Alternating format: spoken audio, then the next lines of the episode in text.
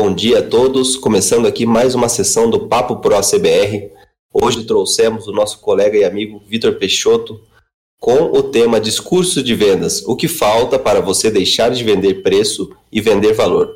Vitor, seja muito bem-vindo. É, o palco é todo seu, né? A gente está aqui muito feliz de te receber e espera aprender muito com sua experiência, com a sua técnica aí para a gente conseguir se posicionar né, e, e, trazer é, vendas mais saudáveis para o caixa da empresa. Legal, Daniel, é, obrigado aí pelo, pelo convite, Juliana, Daniel, enfim, todos da CBR. Obrigado pelos ouvintes aí, né, que estão acompanhando esse bate-papo pro. Espero contribuir aí de verdade com, com vocês nessa manhã bastante produtiva. Bom, Vitor, é, falando aqui brevemente sobre a sua pessoa, gostaria que você comentasse um pouco da sua história, né? É, até da onde que você começou a trabalhar junto com a CBR na questão de parcerias, né? Que a gente vem desenvolvendo aí de alguns anos. Você já palestrou em nossos eventos, né? Mas para o pessoal que, que talvez ali ainda não, não esteja a par, né? A gente está todo mundo na mesma página. Legal. Bom, é, eu já atuo no mercado de automação comercial e software há 23 anos. Então, eu comecei lá atrás vendendo software para varejo. Aí, na sequência, eu acabei participando né, da fundação de, um, de uma das primeiras revendas de e-commerce de automação comercial do Brasil. Tive a oportunidade de trabalhar com software para empresas de grande porte de varejo. Depois trabalhei em revenda de automação comercial, revendendo software, ajudando os caras na época a implementarem a cultura de venda de software dentro da, da empresa. E aí, há nove anos atrás, na verdade, dia 6 de setembro, vão, vão fazer nove anos, eu resolvi que estava na hora de mudar a minha forma de trabalhar. Eu saí, então, eu ocupava naquela época o posto de diretor comercial do Automatizando, que é um, uma revenda de, de hardware bastante conhecida. E eu decidi que estava na hora de fazer uma mudança na minha carreira. Eu ainda não sabia muito bem que mudança seria essa, mas saí do, do automatizando e comecei a pensar em alternativas. E aí, nesse mesmo dia, no meu primeiro dia de saída do automatizando, acabei fechando um primeiro contrato de consultoria e a Multiplico acabou começando sem eu saber o que viria pela frente. A única coisa que eu sabia lá em 2013, né? Que a partir de 2014 as software houses teriam algumas dificuldades para se adaptar com SAT, NFC, MFE e todas essas novidades que viriam pela frente, e que eu tinha um conhecimento em marketing e vendas que podia ajudar esses caras.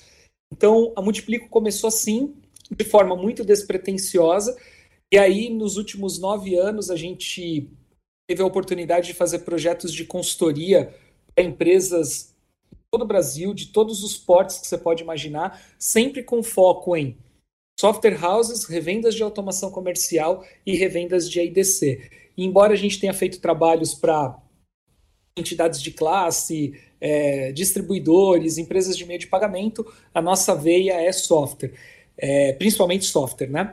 E o meu trabalho, né, a minha parceria com a CBR começou dessa mesma forma. A gente já já se conhecia no mercado, respeitava e sempre respeitei muito o conteúdo que vocês geram e o trabalho que vocês fazem.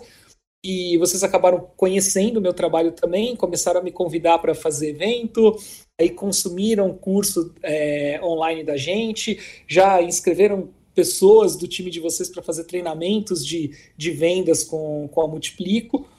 Então a gente vem estreitando bastante esse relacionamento, porque eu acho que tanto o conteúdo que a CBR gera é muito relevante para o segmento, quanto o conteúdo que a Multiplico consegue gerar hoje sobre marketing e vendas também é muito é, relevante para o segmento.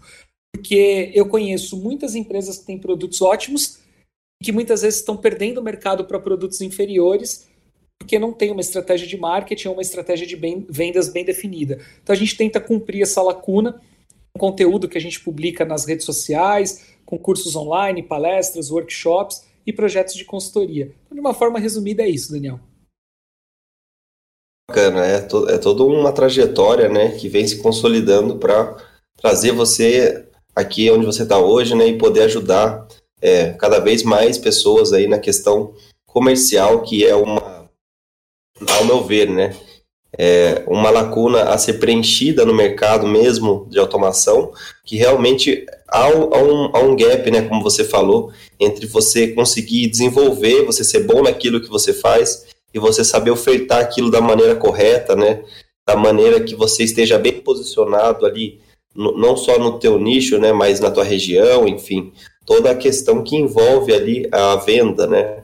Então é um desafio que a gente comenta muitas vezes aqui nos podcasts que a gente faz relacionados a vendas e marketing, que é, as coisas mudaram, né? Os, os, tempos vão, vão mudando e a gente é obrigado, às vezes, a tomar um posicionamento, a tomar uma atitude né, frente ao que vem acontecendo no mercado. Né? E cada vez mais a gente vê é, uma necessidade maior, uma, uma competitividade maior, que acaba diferenciando ali do começo, né, quando a gente tinha ali um cenário onde o próprio fisco vendia o software, né, que isso se falou bastante aqui.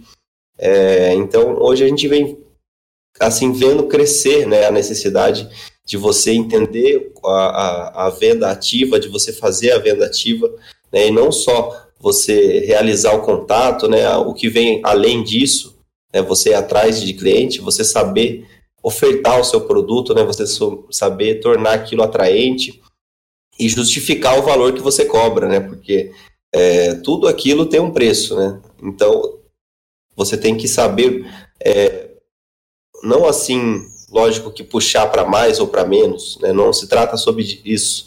Se trata sobre você estar tá dentro ali de uma proposta que faz sentido para aquele público, né?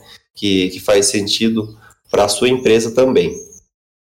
É, o, o que acaba acontecendo é assim. Visão é, o, o, que acaba acontecendo, Daniel, é, é assim, ó. Primeira coisa que eu gosto de, de falar, todas as vezes que eu faço uma palestra sobre vendas e, e, e o público é majoritariamente é, empresários do mercado de software, é, eu gosto de deixar claro para vocês, para todos, o seguinte: eu sou técnico, tá? Então, eu me formei como técnico em eletrônica, depois eu fiz análise de sistemas na faculdade, trilhei por um tempo, né, por um pequeno tempo, uma carreira como desenvolvedor, não no mercado de automação comercial, mas eu desenvolvia para o mercado de telecom, mas fiquei ali um ano e dois meses, um ano e três meses fazendo, fazendo isso, tudo isso antes de entrar é, na área comercial. Então, assim, a minha carreira, ela tinha tudo para ser uma carreira técnica.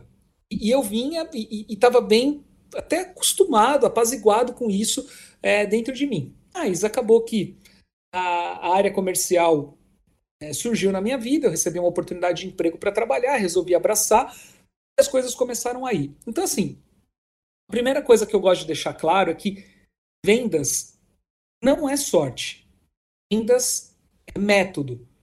E eu uso isso, inclusive, como a, o slogan da minha empresa.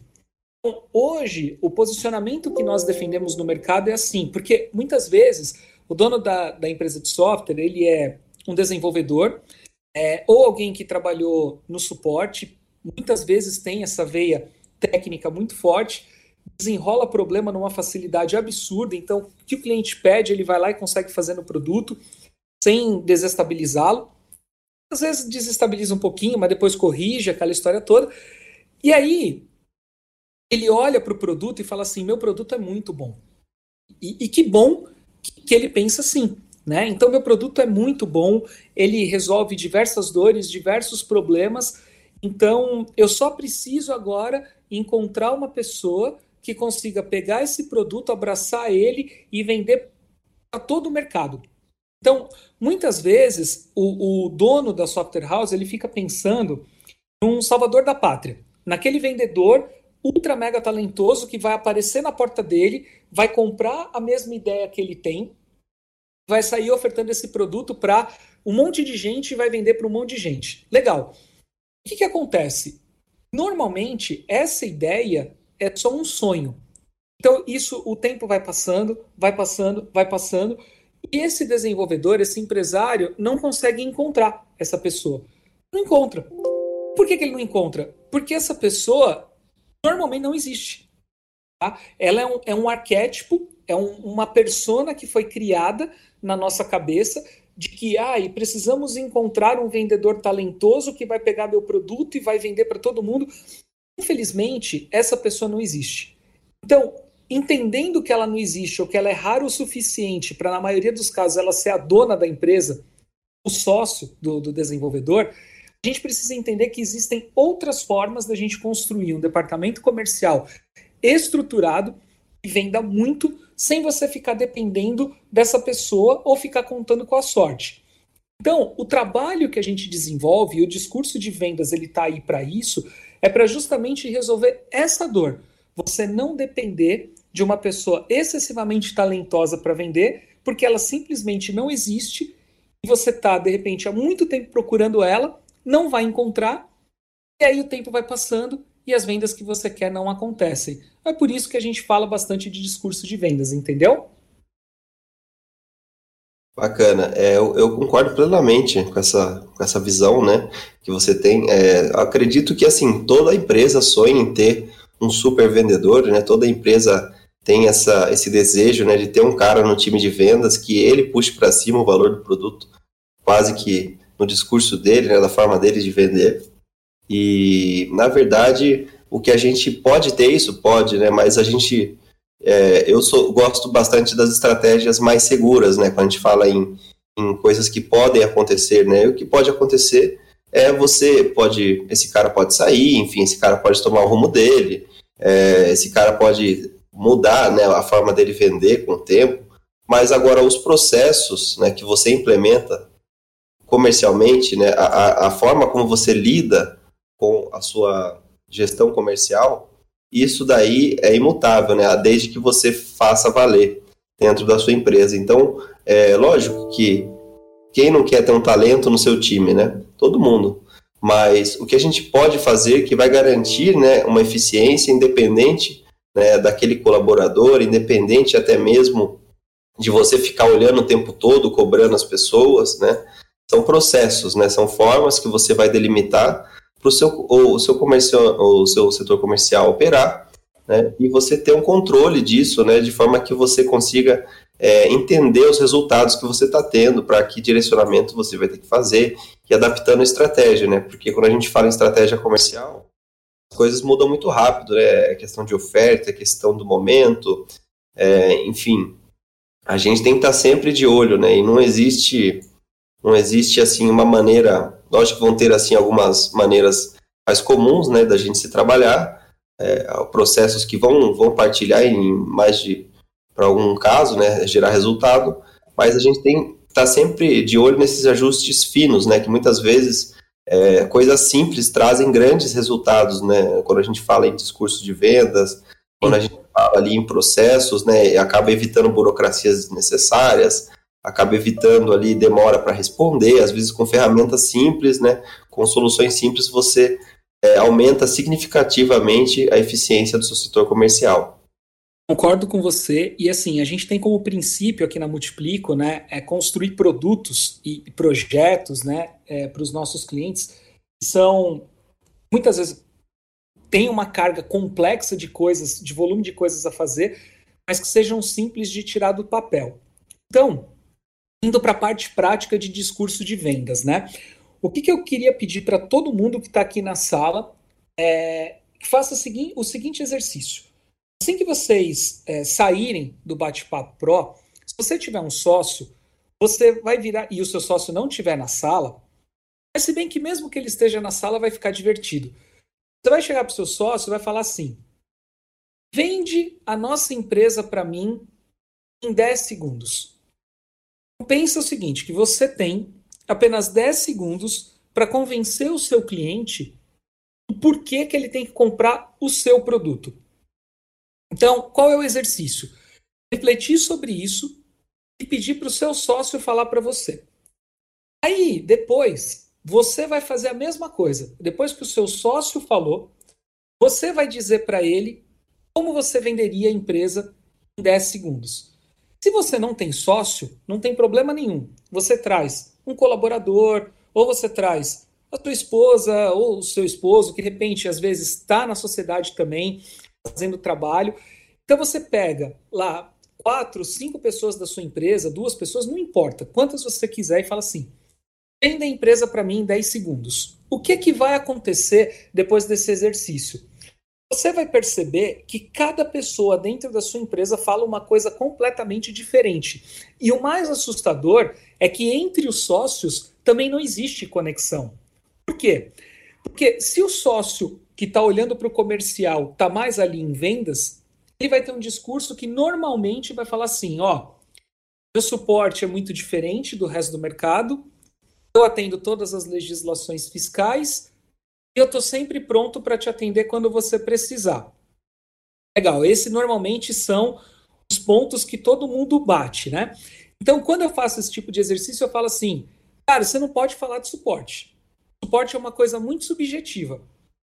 Você pode falar que o seu suporte é diferenciado, é o melhor do Brasil, etc, etc e tal. O cliente vira para você e fala assim, tá, ele roda 24 por 7, porque meu restaurante fecha duas da manhã. Se o seu não roda, acabou, você desmontou a venda. Bom? Então ali você já perdeu aquele cliente. Então, quando você faz esse exercício, você vai ganhar a seguinte consciência, tá? Empresa é um barco que ruma para um lado que ninguém sabe qual é. Porque no fim do dia, gente, o que sustenta qualquer empresa é venda. Ninguém sobrevive sem dinheiro de novos clientes. Ponto. Ou você estagna ou você morre. Então, se eu preciso vender para continuar me perpetuando no mercado, o meu barco ele precisa estar tá apontado para um norte e que todo mundo precisa saber qual é esse norte. Então, quando a gente está falando em discurso de vendas, a gente está falando num método padronizado, ou seja, um texto padronizado que todo mundo dentro da empresa conhece de cabo a rabo para poder, naquele momento em que você tem a oportunidade de prender a atenção do varejista, você conseguir fazer isso de uma forma eficiente, que ele olhe para o seu negócio e fale assim: putz, eu quero conversar mais com essa empresa. Eu costumo fazer esse tipo de brincadeira ao vivo, em evento. Chamo muitas vezes um, um empresário, quando ele está com um sócio, ou uma empresária, quando está com um sócio, e, e faço essa brincadeira ao vivo eu nunca tive o prazer de pegar uma empresa que estava alinhada a ponto das duas pessoas falarem a mesma coisa. Então, isso demonstra uma dor muito é, latente dos empresários de software dentro do Brasil. O fato de serem bons construtores de produto, mas não saberem de que forma valorizar isso para o mercado. Muitas vezes, o que você constrói enquanto produto é diferente do que você vai usar como texto na hora de vender.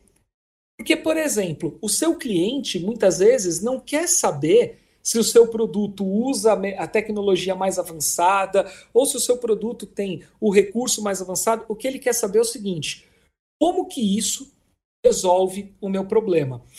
Quando a gente fala de discurso de vendas, uma outra coisa que eu gosto sempre de bater na tecla é o seguinte: quanto mais simples, melhor. Essa é uma dor que muitas vezes o empresário de software tem também. Como muitas vezes ele é excessivamente técnico, ele não consegue imaginar o discurso dele montado de forma a ser simples. Só que a questão que eu defendo sempre é o seguinte: o seu interlocutor, que é o varejista, é o cliente final, ele não faz a menor ideia do que você faz no seu dia. Ele, ele entende de comprar produtos e vender produtos. Portanto, a gente tem que encaixar o nosso discurso para que o interlocutor, com esse conhecimento, entenda o que você faz. E aí, é, tem um outro ponto que normalmente o empresário de software precisa trabalhar na cabeça dele, que é o seguinte: ah, mas eu me dedico, eu me esforço, eu uso tecnologia, eu estudo para na hora de vender, eu vender para uma porta que não sabe nem do que eu estou falando. Bom, que eu costumo dizer em, em coisas desse tipo é assim: muitas vezes essa porta tem 50, 100, 200, mil vezes mais dinheiro do que você. Então, se o varejista, mesmo não sendo capacitado tecnicamente, é capaz de gerar receita, é capaz de gerar dinheiro mais do que nós, esse cara tem inteligência. Ele só não tem o conhecimento que nós temos técnico. Qual que é a nossa obrigação, então? Destravar isso de uma forma que fique fácil para ele compreender o que a gente faz, E aí a gente pode usar exemplos de empresas gigantescas que fizeram isso de uma forma muito interessante. Por exemplo, talvez o software mais complexo que exista no mundo do ponto de vista de performance é o mecanismo, o motor de busca do Google. O motor de busca do Google é a coisa mais simples que existe. É uma tela branca com uma caixa de pergunta. Para nós, usuários do Google, não interessa saber como ele faz o que ele faz. Só interessa saber o seguinte: eu vou digitar uma pergunta ali e vai resolver meu problema.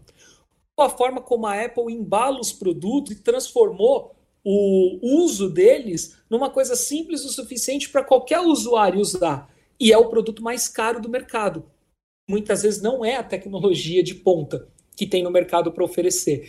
Então, o empresário de software ele precisa entender o seguinte: valorizar o seu produto na ponta, tornar ele mais vendável, aumentar o ticket médio dele, não tem nada a ver com um discurso complexo que, potencializa aquilo que você faz tecnicamente no produto. Muitas vezes a resposta para isso é tornar esse discurso mais simples e deixar ele palatável o suficiente para que qualquer empresário de varejo entenda o que você faz.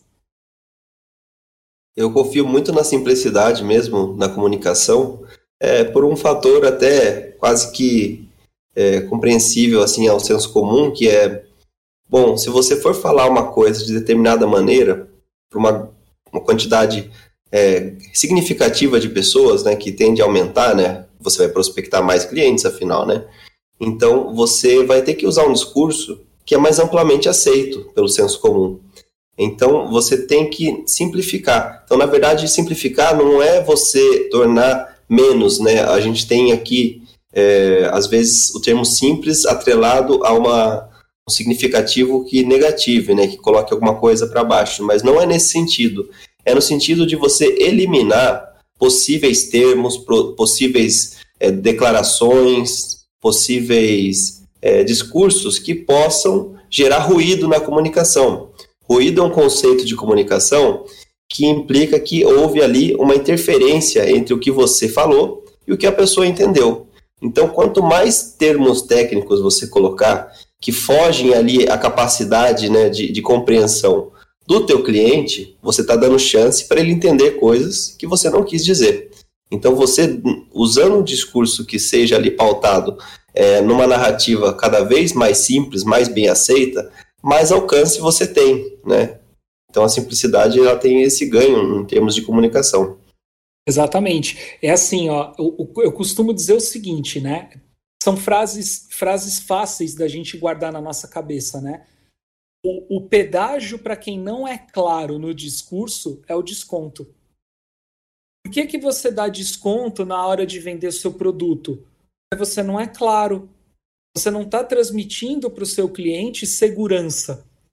Na verdade, você está colocando na cabeça dele mais dúvidas e mais pontos a considerar que você muitas vezes não precisaria. E aí, assim, dentro da metodologia da Multiplico, e, e, eu gosto de bater muito nessa tecla, porque nada do que a gente está falando aqui é, é ao léu, nós praticamos isso no nosso dia a dia dentro da nossa empresa e praticamos isso no dia a dia dentro dos nossos clientes, todo o nosso discurso ele é montado e ele é claro o suficiente para que vocês consigam entender sem ver absolutamente nenhum material. Então a gente está aqui num bate-papo de áudio. Eu estou tentando ser o mais claro possível sem contar com nada na minha mão. Não tem papel, não tem uma apresentação PPT, não tem absolutamente nada aqui. Muito bem. Quando a gente leva isso para o dia a dia de software, a venda de software na prática, o que, que eu costumo dizer para os empresários de software? A primeira coisa que você tem que fazer é aprender a vender o seu software sem abrir a versão demo dele.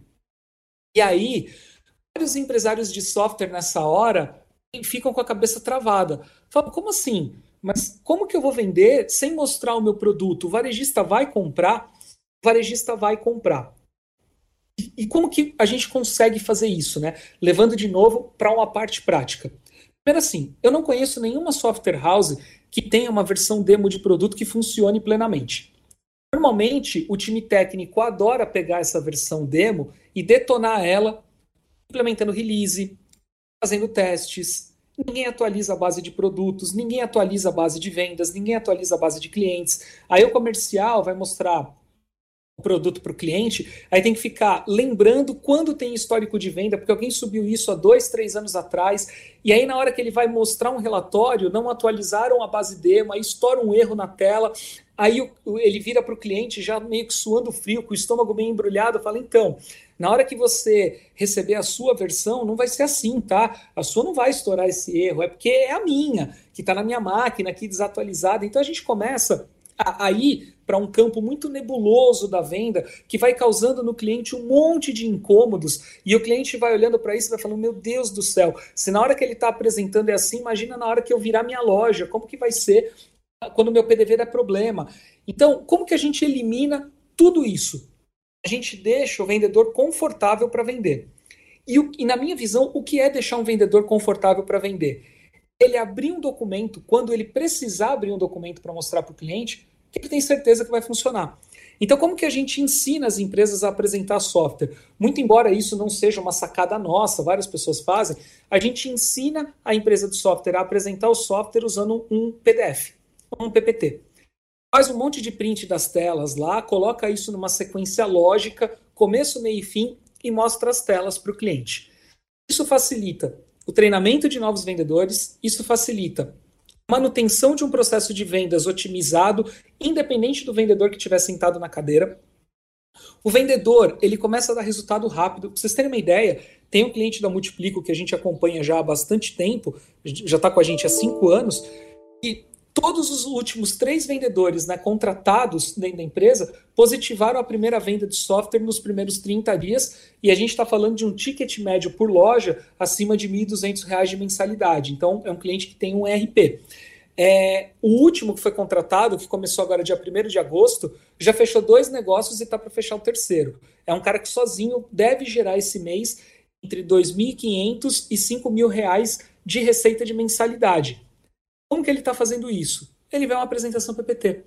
Ele foi ensinado a fazer esse discurso por outro vendedor mais experiente, e aí ele já está sozinho trabalhando os próprios clientes. Então, a máquina, para o varejista, não é o sistema que tem é, os, a maior quantidade de recursos ou o sistema que tem a maior quantidade de telas interessantes, por mais que isso doa, às vezes, para quem está desenvolvendo software, porque muitas vezes a gente está falando do filho né, da pessoa, assim, o seu filho, primeiro, ele não é tão bonito quanto você acha que é, né? O mercado também pensa dessa forma. Segundo, ele pode ser o filho mais lindo, mas não é isso que vende. O que vende é, é a forma como você vai transmitir segurança para o varejista, é a forma como você vai abordá-lo e conduzir esse negócio para que ele é, feche. E no fim do dia, pessoal, o que importa é dinheiro no caixa. Sendo bem sincero para vocês. É a hora que as contas chegam, né, a folha de pagamento, né, a, a sua estrutura do seu escritório, enfim, uma hora que chega, você vai olhar para essa parte aí e vai começar a se perguntar onde você pode melhorar, né? Bom, eu acho que o pessoal é, tá comentando bastante ali da dificuldade que eles têm de filtrar, né, de, de, de se policiar nos termos técnicos. Eu vou dar uma dica, mas eu queria ouvir a sua também, tá, Vitor? É, a gente, eu gosto de pensar assim, né? Em que ponto isso envolve você? É, quando você vai falar, com, eu, se eu fosse falar com um cliente, né, faz tempo que a gente não é software house, a gente está num segmento aqui diferente, mas se eu fosse falar com um cliente aqui do, do ACBR Pro, é, a gente tem diversas ferramentas que a gente usa. O que, que eu devo falar para ele? A parte que lhe diz respeito, né? É simples assim. Então, aonde, aonde aquilo é tangível para ele, onde ele vai se relacionar com aquilo, ele tem que saber, né? Ele tem que entender. Mas agora, como eu faço para resolver o problema dele, às vezes é uma questão que não diz respeito muito a ele. E se eu começar a falar a respeito disso e ele começar a querer entender, eu vou ter que explicar. E assim, por mais que você seja habilidoso para ensinar alguém um, um aspecto técnico da tecnologia, do teu sistema, da forma como você desenvolveu ele, é, você vai tirar o foco, né? Porque na venda, foco é uma coisa é uma coisa muito delicada, né? A gente tem que saber trazer a atenção da pessoa que você está falando é, para um ponto específico ali que você sabe que vai de encontro com a expectativa dela. E qualquer coisa é, que você atrapalhe isso, né?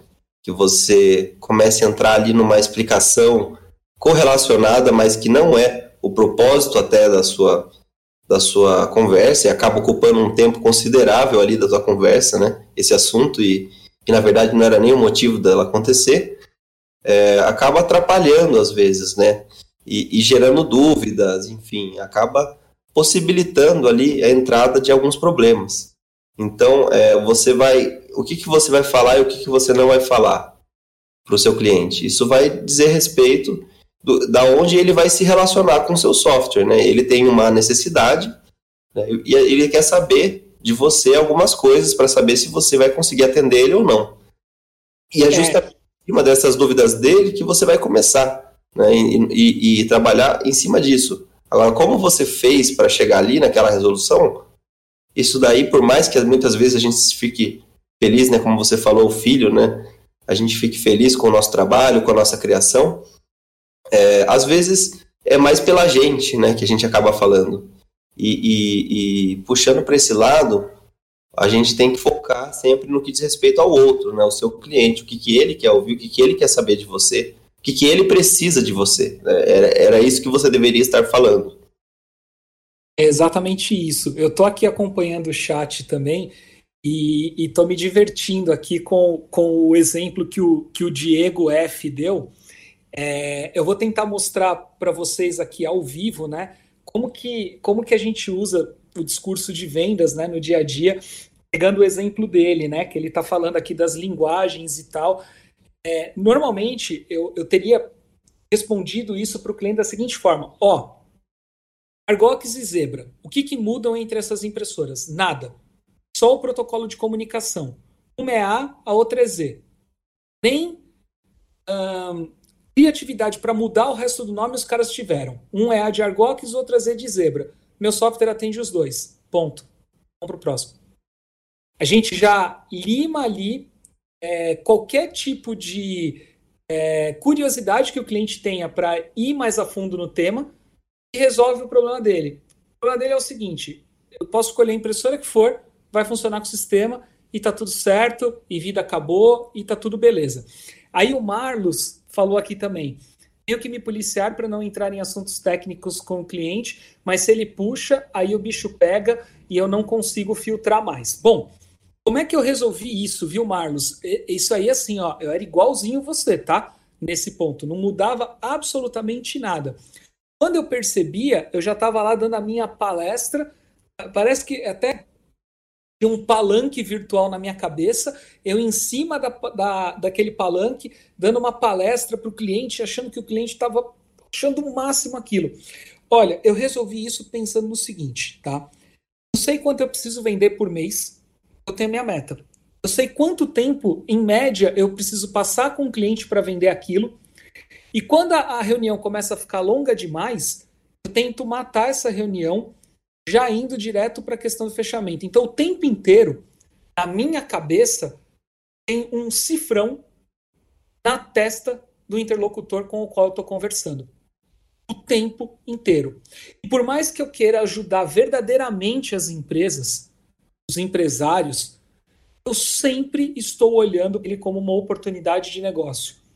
E eu não tiro o foco disso um minuto sequer de qualquer conversa que eu estou tendo. Eu estou aqui fazendo esse bate-papo pró com vocês, tentando transmitir um conhecimento que seja simples o suficiente para vocês tirarem do papel é, sozinhos, mas eu estou recebendo e-mail de gente que está aqui já pedindo para conversar comigo depois. Por que, que isso está acontecendo? Porque nada que sai da minha boca hoje é à toa. Eu me eduquei, eu construí um processo na minha cabeça para fazer o que eu estou fazendo com vocês agora. E por mais que verdadeiramente eu queira ajudar vocês, só ajudar não paga as contas nem da minha empresa, nem da CBR, nem da de vocês. Então o cliente ele precisa ter em mente o seguinte: você está lá de corpo e alma para ajudá-lo naquilo que for preciso, mas ele tem que tirar o dinheiro do bolso e valorizar o seu trabalho. Então eu fico o tempo inteiro me policiando para isso como eu transmito o melhor conhecimento e eu já venho aí basicamente há três anos postando vídeo toda semana no meu canal do YouTube, postando conteúdo no Instagram, no Facebook, no LinkedIn, às vezes no Spotify. Eu posto muito conteúdo, mas eu não dou o ouro todo lá. Porque a minha empresa depende de cliente. Eu me policio o tempo inteiro para não ultrapassar esse limite de dar as coisas de graça. Quando a gente não tem um discurso pré-formatado, a gente dá tudo de graça para o varejista para ele levar a nossa informação e comprar do software mais barato. Quantas e quantas vezes vocês já não sentiram isso? Puxa, eu falei demais, eu entreguei o ouro, eu disse tudo que o cara precisava saber, ele virou as costas e comprou do mais barato. Por que, que ele fez isso? Porque vocês deixaram que ele fizesse isso com vocês. Vocês passaram do ponto mas passaram do ponto por quê? Porque vocês não têm um discurso pré-formatado na cabeça de vocês. E o cliente, quando ele saca que você tem o discurso, ele fica com dedos de atravessar a linha que divide o que é uma venda e o que é uma consultoria gratuita. E por que, que a gente consegue fazer isso? Porque a gente está o tempo inteiro lembrando e valorizando e mostrando para o cliente o seguinte: você precisa valorizar o meu trabalho. Você precisa entender que eu sou o cara que vai te ajudar, mas ajuda tem limite. Então, e, e eu, e eu só é, cheguei a essa conclusão quando eu comecei a ter problema. Quando eu comecei a ofertar o meu trabalho e algumas empresas não contratavam, e depois eu via que eles tinham tirado do papel a minha proposta comercial. Aí eu fui olhar minha proposta comercial, falei também eu entreguei o ouro, o escopo do projeto todo para o cara aqui. É lógico que ele vai tirar do papel sozinho. Por que, que ele vai pagar uma coisa que já está desenhada? Então, muitas vezes, os excessivamente técnicos fazem isso. Então, todo o projeto na mão do cliente de graça, e o cliente vai e compra do mais barato. Isso é um cuidado que vocês precisam ter. Isso sozinho já é motivo suficiente para vocês criarem uma padronização de discurso comercial na empresa de vocês é, não só discurso comercial, agora assim, expandindo um pouco mais, falando é, de discursos na empresa dentro, que até queria fazer esse comentário anteriormente, acabei me esquecendo, é, a questão de como você apresenta a sua empresa, né? Isso daí ter definido não só para o time comercial, o time comercial ele é um, uma, uma frente da empresa que se relaciona diariamente com seus clientes, seus possíveis clientes, né? e todo o mercado com que você quer entrar, que você quer atingir. É, mas você teria que ter também em outros colaboradores, como por exemplo o suporte, que também se relaciona, é, talvez algumas outras empresas maiores já tenham outros setores, enfim. Um, um, discurso né, que explique o propósito da empresa, que prenda o cara, né? Porque assim, é, quando a gente começa a brigar em cima de preço, né, a gente quem por preço veio, por preço vai embora, né? E, e, quando você constrói a sua venda em cima de outros fatores, que são o relacionamento, que são a questão como você, a forma como você trata ele, a forma como você resolve o problema dele, ele não vai olhar para o preço e vai ficar preso ali naquela decisão, né, de, de cotar e ver qual que está mais baixo. Ele vai ficar com a confiança, né, falar, pô, é, esse cara aqui, ele, ele é mais caro, né? Ou, ou, ele cobra um preço um pouco acima. Mas olha só, olha como é que ele, olha como ele tá com a gente, né? A gente, olha como é a proposta dele. Ele quer fazer isso aqui pra gente, né? Ele quer quer construir uma coisa legal aqui pra gente. Então, o cara, ele fica meio preso em você. Ele se sente assim já, pô, se eu for por aqui, eu sei que tá resolvido, sabe aquela confiança? Né? Tipo, vai no garantido, né? Todo mundo tem esse pensamento também, assim como tem o pensamento de economizar, assim como tem diversas é, coisas que a gente tem ali meio que padrão do ser humano.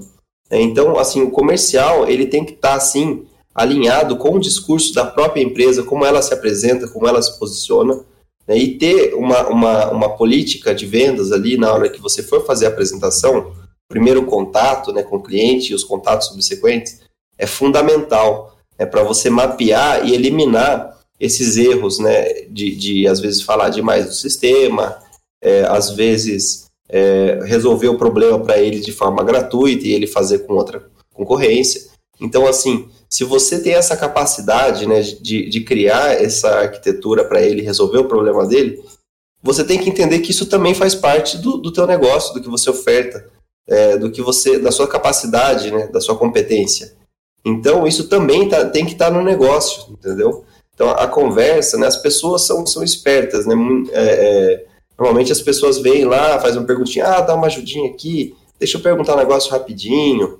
É, é lógico, cada um está visando o que é melhor para si. Então, o, o que falta é você fazer o mesmo, você visar o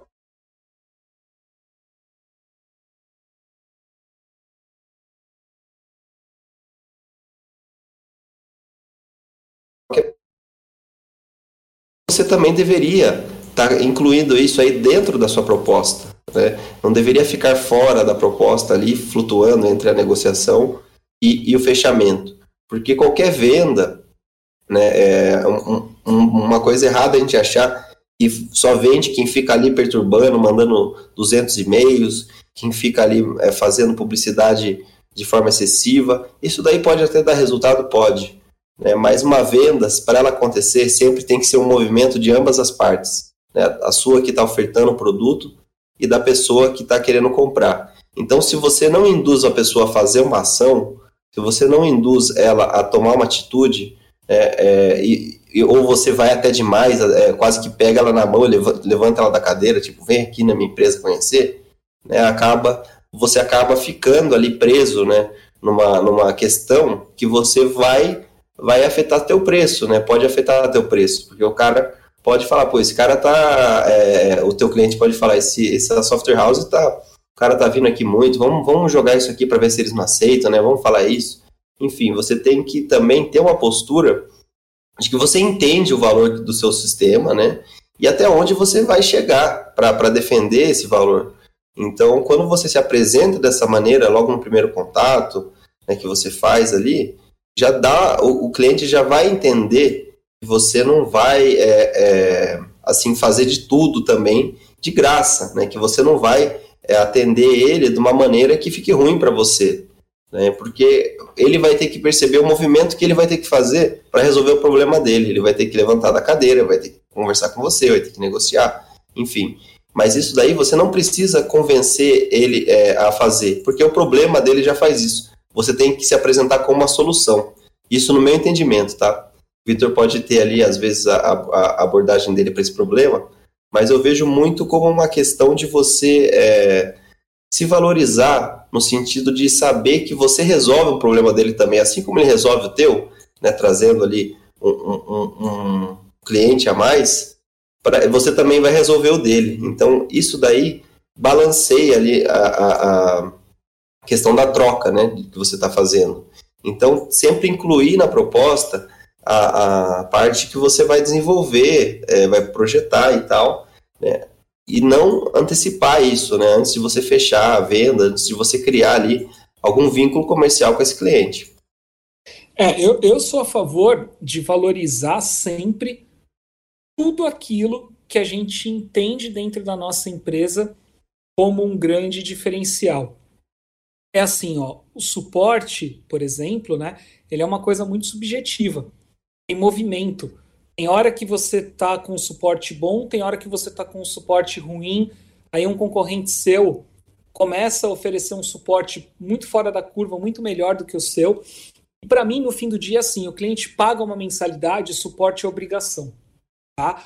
É, ele pode não ser excepcional, mas é obrigação. Então, o, o perigo, pessoal, é você basear todo o seu discurso nisso. Não é que você não vai falar. Você pode até falar.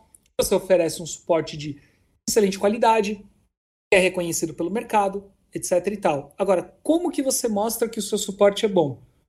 Dizendo a quantidade de clientes que você tem, colhendo depoimentos dele, deles, pedindo para que o seu cliente fale sobre o seu suporte e não você.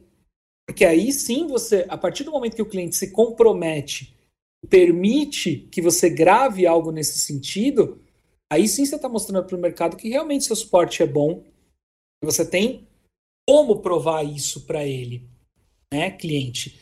E outra coisa, pegando o exemplo da própria CBR. A CBR faz um trabalho bacana, mas aonde está a força da CBR? No tamanho da comunidade do Daniel, Daniel Júnior, ou a Juliana, ou qualquer um da, da CBR, vai vender a CBR, ela fala que tem 7 mil, 8 mil pessoas, 9 mil pessoas que fazem parte da comunidade, teoricamente, não precisaria falar mais muita coisa.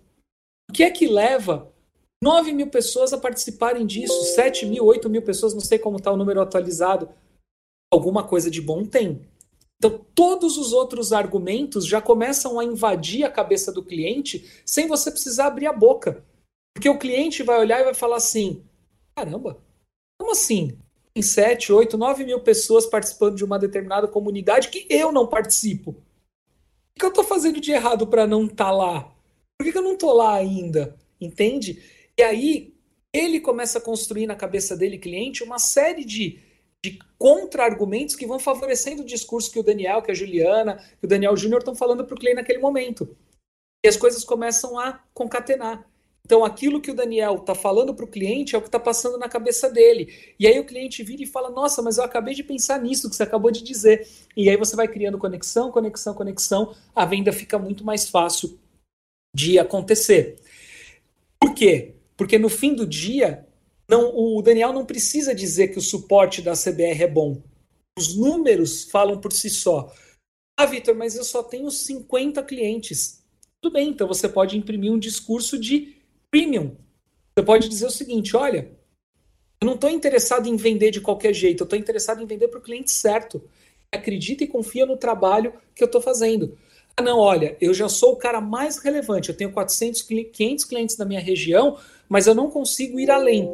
Então, no seu discurso, você vai dizer que você é o cara mais relevante, que tem 500 e poucas empresas na região onde você está que acreditam naquilo que você está dizendo e que você é o maior. E, portanto, por ser o maior, e às vezes não necessariamente você é o melhor, mas você é uma aposta mais acertada. Porque no final das contas, quando a gente fala de prestação de serviço, o cliente está apostando. O cliente sempre vai estar tá apostando. A entrega que você faz e a qualidade dela depende de uma série de fatores, inclusive do próprio cliente. E como nós sabemos que o varejista mente, muitas vezes ele, na hora de vender, está tá se comportando de uma forma, ou melhor, na hora de comprar, ele está se comportando de uma forma, e na hora que o projeto com, é, começa, ele passa a se comportar de uma forma completamente diferente, o seu discurso também precisa ser dosado a ponto do varejista não virar para você e falar assim: pô, você me enganou. Porque você falou que você era isso, isso, isso, isso, isso e aquilo, e na hora que o projeto começou, eu vi que não é nada disso que você está falando. Então, como é que você se blinda em relação a isso? Você usa argumentos lógicos para ele refletir que você é a melhor opção, mas você também não se entrega num discurso 100% marqueteiro e depois vai refletir contra você. E aí qual é o perigo? Pegando um gancho e voltando lá atrás no começo da nossa reunião, a gente fechar o assunto, porque eu sei que o bate-papo também tem um tempo aí pré-determinado. Se você contrata aquele ultra mega vendedor aquele cara que você acha que vai ser a salvação pra, da sua lavoura, a resolução de todos os seus problemas, e não alinha um discurso com ele, ele pode estar tá indo no mercado contar mentiras sobre a sua empresa que depois você não vai conseguir honrar, só em prol de vender, vender e vender, e aí ele pode detonar a sua credibilidade. Então esse é mais um motivo para você tomar cuidado e ter na tua mão a construção do seu discurso comercial. E para quem está pensando em terceirizar isso com agência, tome cuidado. A agência muitas vezes não conhece do nosso mercado, não conhece do que você faz e pode escrever uma coisa que não é verdadeira. É isso, Daniel. Acho que o discurso né, é, tem que estar tá sempre é, pautado no, num relacionamento que tem ali uma longevidade, né? Um LTV, falando agora em termos um pouco mais de administração, né? Então a gente não pode prometer mais do que a gente é capaz de entregar. E às vezes a gente brinca, né, que tem a briga entre o comercial é, software houses e o desenvolvimento, né, que o comercial vai lá, promete isso, aquilo, depois do desenvolvimento fica lá quebrando a cabeça para entregar. Né? Apesar das brincadeiras, a gente tem que ter é, nessa questão a política, né? Quem, quem que é capaz de solucionar isso? A, a própria administração da empresa, né? A direção da empresa, que vai falar, olha, a gente vai até aqui, né? O nosso posicionamento é esse. É porque pior do que você perder uma venda é você fazer uma venda e o cara pediu dinheiro de volta, o cara sair falando mal de você, sair mal te avaliando, porque quantas vendas você não vai perder por conta disso, né? Você fechar uma venda de uma maneira errada, isso é muito perigoso, né? A gente sabe o poder do boca a boca, o poder do network, então se a gente ficar pisando na bola, né, a gente vai ficar aí com problema depois para falar com os outros que vão ter conhecido a gente antes mesmo da gente se poder se apresentar propriamente. Então, o discurso de vendas bom é aquele que constrói um relacionamento saudável né, para software house, quando a gente visa um modelo de recorrência, né, onde a gente vai fazer ali é, diversas mensalidades para aquele cliente criar um relacionamento. A questão do suporte, realmente, né, o André Nogueira fez um comentário bem legal, falando que o pessoal traz ali ferramentas né, para tornar o suporte mais humanizado, mais organizado, enfim, que possibilite ali formas de interação. E é justamente nesse ponto que eu queria fazer um comentário. É, por que, que o suporte acaba tendo valor para o varejista? Na minha concepção, porque é um cara que ele vai falar muito depois que você fechar a venda com ele. O comercial fechou a venda, né? E muitas vezes ele vai falar ali, ou nem vai falar mais com aquele cliente. Pouca, vai falar poucas vezes, ou então nem vai falar mais. E quem vai atender esse cara vai ser o suporte. Né? Então, ele é, um, ele é um ponto de relacionamento com o seu cliente. Mas não necessariamente ele tem que ser o único, porque relacionamento a gente pode construir em diversas etapas, não só é, da venda, mas ao longo né, da parceria que você quer desenvolver. Porque a gente, para conseguir aumentar a carteira, a gente tem que ter ali um lifetime value que possibilite isso, que a gente consiga ter retenção de clientes também. É, então, como que a gente faz isso? A gente faz usando comunicação, seja por e-mail, seja por redes sociais, seja por passar ali visitar o teu cliente só para perguntar se está tudo bem, é, ter um, um, um, customer success implementado na tua empresa, né, que também acaba ali fidelizando os clientes. Então, quanto mais você se desprende né, dessa questão que você só vai se relacionar com o seu cliente através do suporte, e você vai ter ali diversas outras oportunidades para ele poder se expressar, para ele poder dar o feedback dele, para você explicar, né, seja através de ferramentas né, ou, ou, ou, sites que você desenvolva. Isso daí também vai, vai fazer o mesmo efeito do suporte, né, porque muitas vezes ele sai de um porque aconteceu algum problema e está procurando, ou seja, ele já conhece o mercado de software houses, já, já trabalhou com software houses, e a única coisa que ele sabe é que depois no suporte ele fica lá, com, deu problema no anterior, ele está procurando um novo, enfim. É, nesse, nesse meio aí você pode sim ter um suporte é, como, como um recurso valioso na venda, né? não que o suporte não tenha valor agregado quando você vai fazer uma oferta, tá? mas ele, ele passa a ser uma resolução dos problemas do cliente. E tem diversas outras maneiras de você fazer isso não só na hora que o problema já aconteceu, mas trabalhando no relacionamento, você pode antecipar muita coisa, pegar muito feedback, inclusive entender melhor para quem você está vendendo, né? Entender melhor aquele público e saber melhor ofertar, saber melhor desenvolver funcionalidades para esse público. Então, oh, o, se relaciona o... com o seu cliente, tem que ser. O, o Diego F perguntou Vamos lá, pode, aqui. Pode Olha que coisa interessante. Vitor, o que você acha da separação dos processos de venda e implantação? Fundamental. Quem vende, vende, quem implanta, implanta. Como é que você resolve essa dor aqui que você está tá colocando, Diego? É simples. Se você tem um discurso de vendas, você tem um roteiro de telas que o vendedor vai apresentar, você vai deixar cada vez mais difícil para que o cliente tenha imaginação de fugir daquelas perguntas que são perguntas é, capciosas que muitas vezes o teu software não atende, etc. e tal. Então, quando você constrói esse discurso, você vai valorizar tantos pontos positivos do teu produto que o teu cliente vai ter mais paciência em lidar com uma coisa que talvez você não atenda do jeito que ele gostaria. E aí, quando a implantação receber o projeto, o que é que você pode fazer para minimizar essas dores, tá? Você pode fazer uma rápida análise de aderência com o cliente, onde você pega aquilo que foi vendido versus aquilo que o cliente tem é, expectativa de ser implementado e tira do vendedor a responsabilidade de ter que administrar esse tipo de coisa. Talvez usando uma pessoa de pós-venda, como o próprio Everton falou, ou tendo uma pessoa na área de implantação para cuidar do sucesso do cliente. Eu, por exemplo, gosto de desenhar essa estrutura com sucesso do cliente dentro do marketing tá? porque ele pode ajudar, inclusive, a vender novos produtos, novos módulos dentro do cliente e tudo mais. Mas o ideal é o seguinte: o vendedor vendeu, a venda é aderente, o vendedor tem que olhar para o próximo. Então ele não pode ficar dirigindo o carro, olhando para trás no retrovisor, vendo o que está vindo de bucha, porque senão, muitas vezes ele tem que ficar administrando um monte de coisas é, que não são mais de venda, é da área de implantação, administrar, ao invés de vender para novos. Então, vendedor vende, implantação implanta. Como que você resolve esse tipo de coisa? Criando um discurso padronizado e deixando para fortalecer os pontos positivos. O que é negativo do sistema, e todo software tem algo negativo, você administra oferecendo opções para o cliente em como ele vai resolver aquela dor que ele tem. Normalmente isso funciona e tem funcionado inclusive para vendas de produtos grandes, ERPs de grande porte, como aquele cliente que eu mencionei há, há pouco, tem aí ticket médio por loja na casa de R$ 1.200, R$ 2.000 por CNPJ. Tá bom?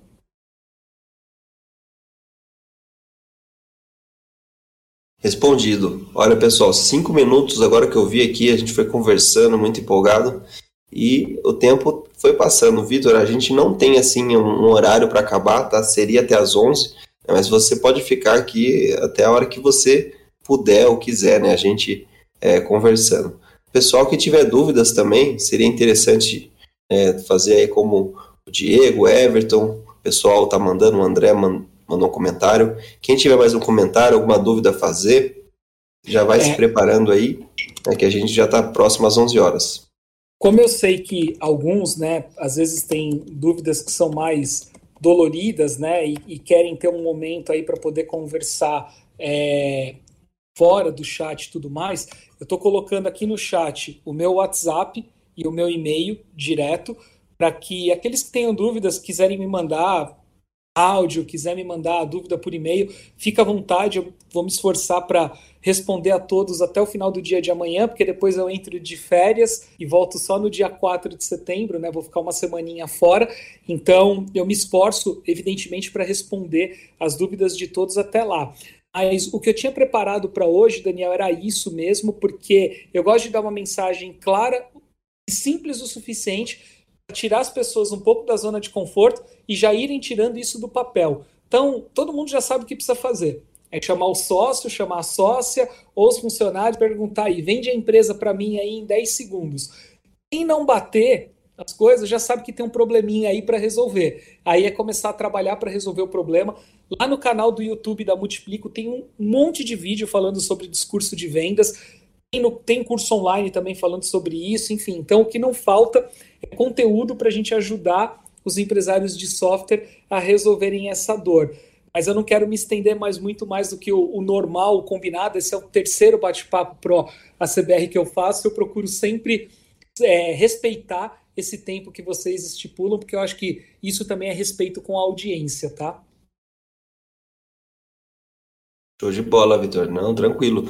E assim, é, só queria comentar também, pessoal, o Vitor vai estar palestrando lá no dia da CBR agora, dia 17 de setembro, com a palestra Nerds podem se tornar os melhores vendedores. Basta aceitar o processo.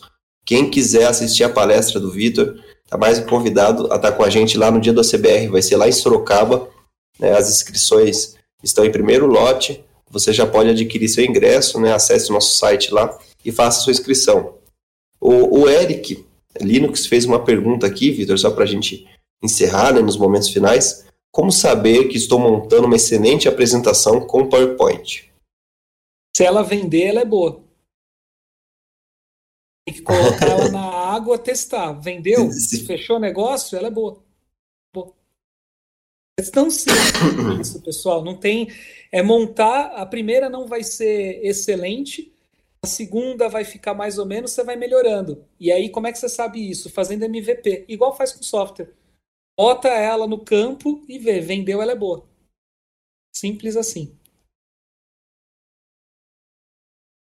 O jeito é a gente ir abrindo o caminho do, do jeito que a gente pode mesmo, né, e vendo como é que funciona, porque não tem não tem um parâmetro, né, que, que defina as coisas, o que, def, o que define é funciona ou não funciona, né? A gente vai tentando até, até ajustar isso de uma maneira que fique né, é, compensando ali para a gente. Mas eu acredito também que um PowerPoint bom é assim, lógico é aquele que vai vender, mas para isso ele também tem que estar de acordo, né, com, com, com a sua estratégia, né, da sua empresa e faça aderência nos termos, né, de relacionamento com o seu público. Seja para quem você faz o software, você desenvolve, você falar é, mais próximo da linguagem daquele cara. Isso certamente pode gerar um resultado positivo. Mas se não vender, não adianta nada. No fim do dia, Bom, o pessoal, então, é grana no bolso. é. Tem uma, uma frase do, do Daniel, CEO, né, meu pai, que ele fala, eu gosto muito, né? Não existe almoço grátis. É, a, a uma frase, acho que é americana, né? Mas é isso aí, pessoal. A gente tem que fazer se entender dessa maneira. Exatamente. Vamos isso. encerrando aqui então o Papo Pro de hoje. Vitor, obrigado pela sua presença. É, obrigado a todo mundo que acompanhou a gente até aqui. Fiquem atentos aí para as agendas das próximas semanas. Em breve estaremos trazendo aí mais conteúdos relacionados a marketing e vendas. E o Vitor também está mais do que convidado né, a marcar mais uma sessão com a gente em breve, trazer mais conteúdo aí para o pessoal que acompanha o Papo Pro CBR. Sempre que vocês quiserem, pessoal, é um prazer enorme estar com vocês. É um público muito, é uma, é talvez a persona mais quente da Multiplico que exista no mercado hoje, está dentro da CBR. É, eu tenho um prazer enorme de conversar com vocês. Então, sempre que vocês quiserem, à disposição de todos. E, lógico, não deixem de acompanhar minha palestra no evento daqui a alguns dias. Vitor, aguardo você então agora no dia da CBR. Um abraço, pessoal. Tenham um bom dia aí de trabalho ou de descanso. Aproveitem aí e vamos vender. Isso aí, gente. Bom dia para todos. Boas vendas.